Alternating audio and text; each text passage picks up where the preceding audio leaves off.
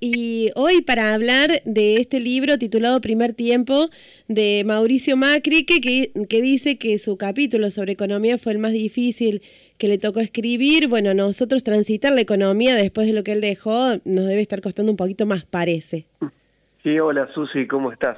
Mira, eh, así es, así el, el, el expresidente eh, dice que fue el capítulo que más le tocó o sea, que más difícil fue para él escribir porque es el capítulo en el que tenía que narrar el fracaso de su política económica. Poca autocrítica en el capítulo, a tal punto que sobre el final del mismo eh, dice que dejó las condiciones necesarias para crecer, para ir hacia un país eh, con menos problemas económicos y un país más desarrollado. Vos decías lo difícil que fue para nosotros transcurrir esa economía macrista y, el presidente, el expresidente, dice que dejó las condiciones para un país eh, normal, hacia un camino normal, y que en estos momentos lo que estamos haciendo es retrocediendo. Eh, yo creo que es un capítulo interesante para leer más allá de, de, las chicanas políticas que, que, se pueden hacer al respecto, porque eh, está marcando eh, y, hace una buena descripción de lo que piensa respecto a la economía argentina una porción de economistas y una porción de políticos en, en, Argentina, de que los problemas argentinos se circunscriben únicamente al problema del tamaño del Estado. Por ejemplo, eh, ese es el argumento que da el presidente Macri respecto al fracaso de su política económica, que no pudo convencer a los argentinos de que era necesario un Estado más pequeño, un Estado que, tuviera otras dimensiones. Y ahí radica, según él, eh, el fracaso de su política. Eh, ¿Qué otras cosas resalta en, este, este capítulo? Eh, las contradicciones que tuvo su gobierno entre una política fiscal gradualista, es decir, él critica el gradualismo.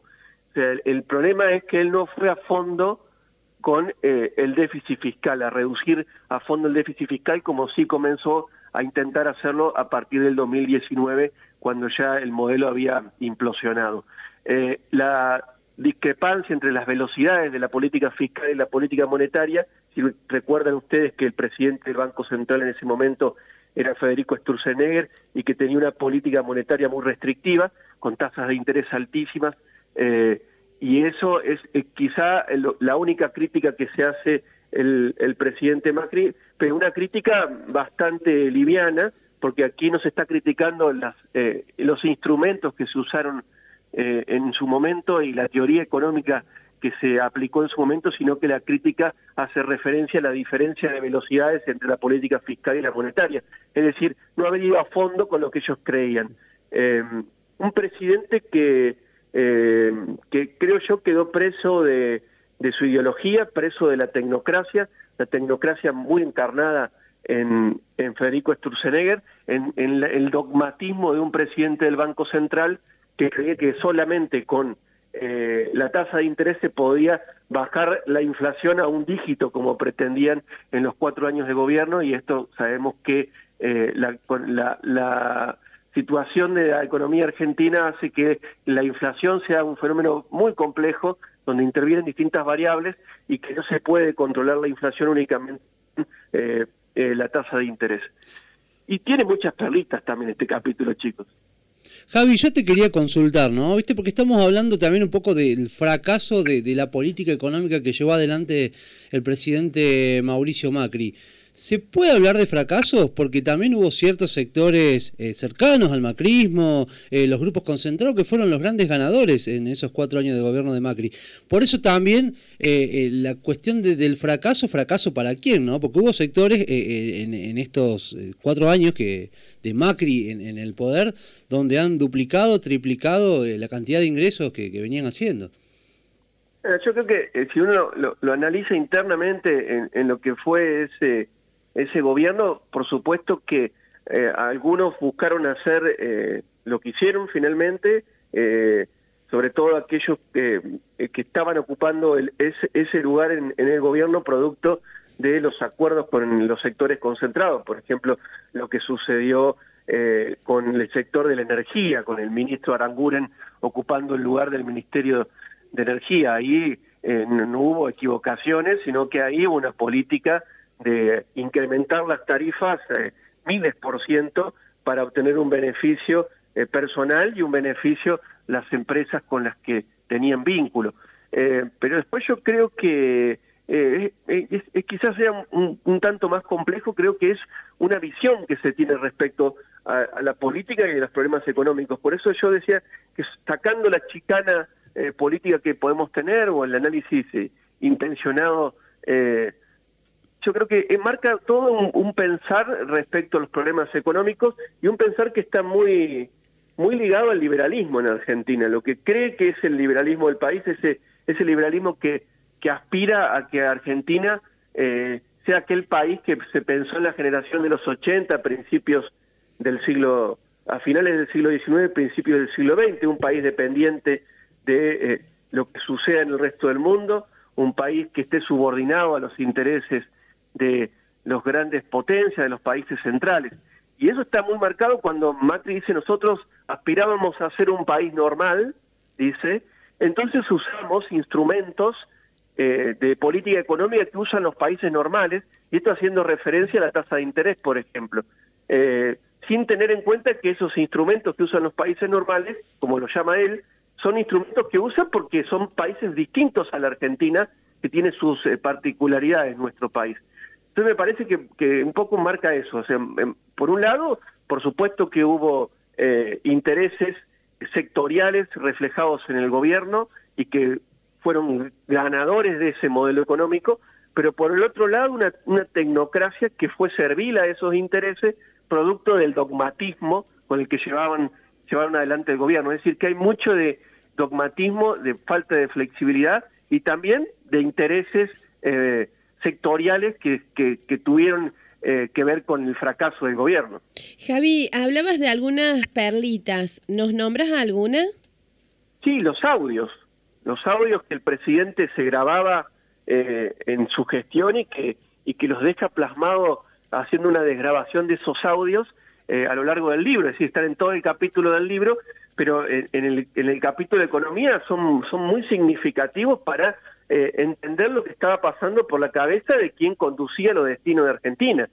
Hay audios que dicen, por ejemplo, eh, los audios, sobre todo los más jugosos, son aquellos de abril del 2018 a noviembre de 2018, es decir, donde sucedieron las corridas cambiarias más fuertes, donde el dólar pegó el salto de 17 pesos a 40. No sé si se acuerdan. Sí, sí, nos acordamos.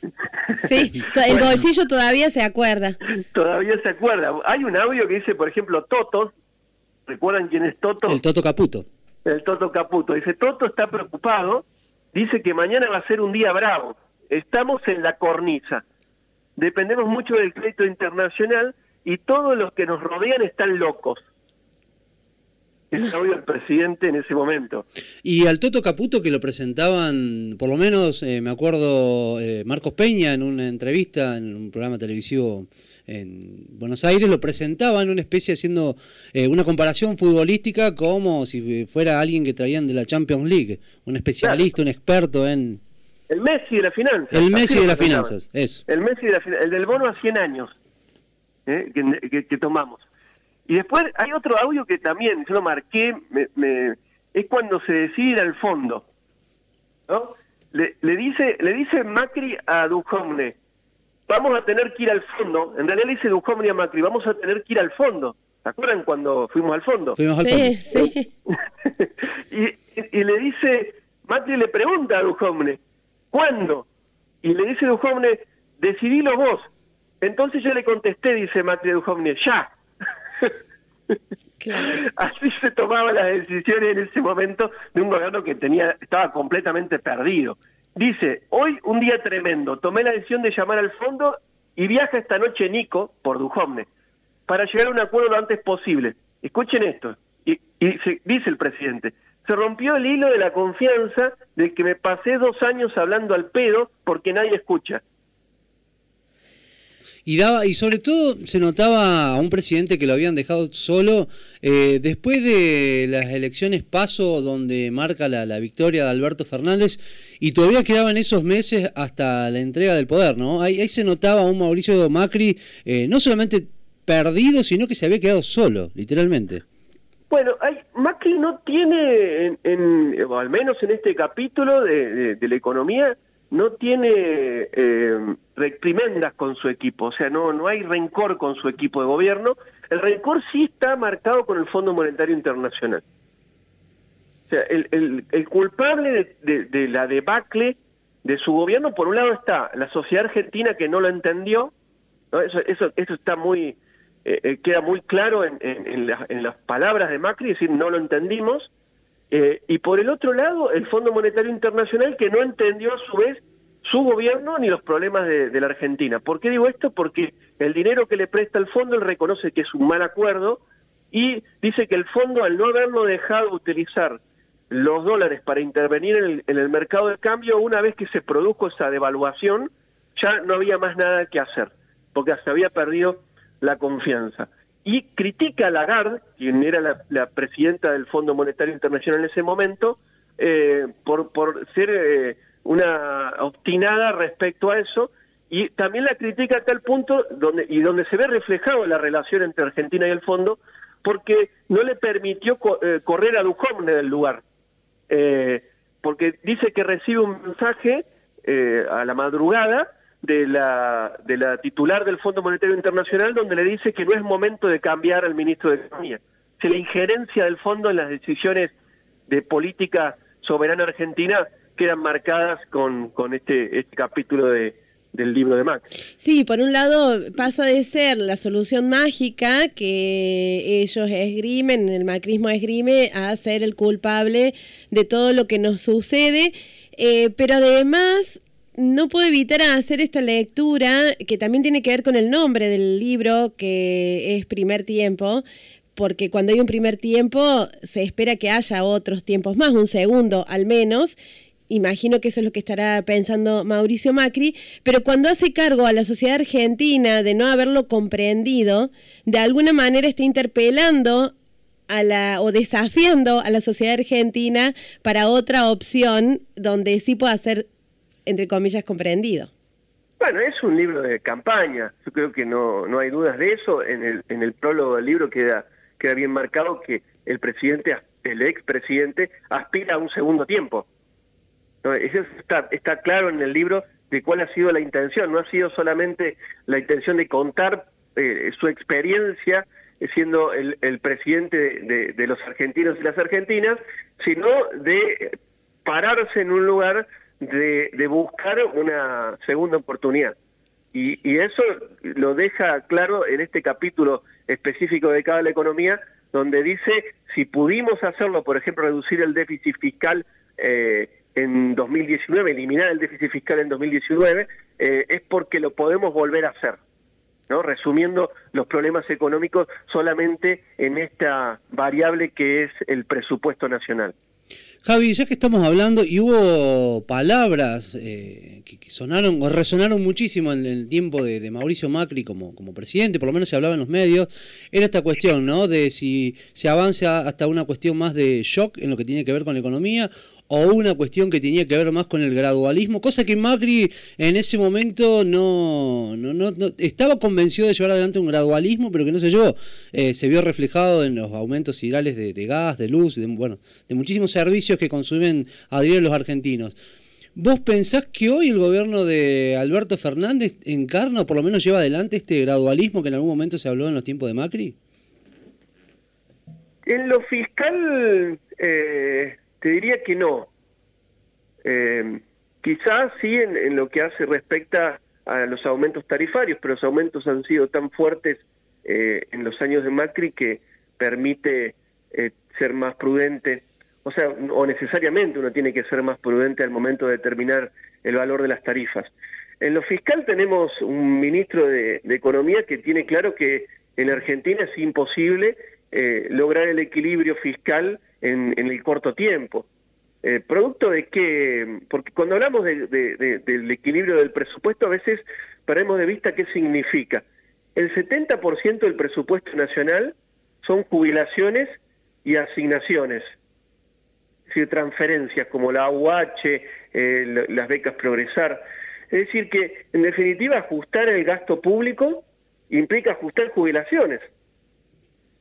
Eh, yo creo que esa mirada fiscalista únicamente centrada en el gasto es una mirada eh, equivocada y de muy corto plazo porque siempre que Argentina aspiró a llegar a un equilibrio fiscal prestando atención únicamente a los a lo que sale y no a lo que entra, eh, terminó siendo muy contraproducente porque eh, la sociedad no lo resiste. No lo resiste porque está implicando el ajuste en el bolsillo de aquellos sectores más vulnerables de la sociedad argentina. El resto del presupuesto es pago de intereses de deuda y la capitalización, es decir, las inversiones en infraestructura, por ejemplo. Es decir, que si nos centramos únicamente en una política del gasto, o sea, lo que los economistas llamamos gasto, eh, mal llamamos gasto, eh, es, es, es una mirada bastante simplista y equivocada del funcionamiento de la economía argentina. Eh, la economía argentina, creo yo, que necesita reformas estructurales y una de esas reformas estructurales que siempre está en el debate público pero que nunca se concreta es la reforma tributaria. ¿Cómo hacemos para recaudar mejor también? Y eso que no necesariamente implique más impuestos, sino impuestos más eficientes para sostener el Estado que queremos. Porque esto creo que también es la lectura equivocada de Macri en el libro, es decir, el Estado, nosotros los argentinos, más allá de un sector eh, eh, más vinculado al liberalismo, queremos un Estado presente y un Estado presente hay que financiarlo. El tema es el cómo lo financiamos, me parece que esa es la gran discusión que hay que dar. Y después está la discusión de la eficiencia del Estado, que eso es otra discusión que nunca nos animamos a dar. Porque no necesariamente un Estado pequeño es un Estado eficiente, eh, porque yo creo que un Estado pequeño es un Estado ineficiente porque no llega a donde tiene que estar. Como tampoco un Estado grande es un Estado eficiente, porque no está garantizado la eficiencia por más que el Estado aumente de tamaño. Sí es una discusión de grados en este caso.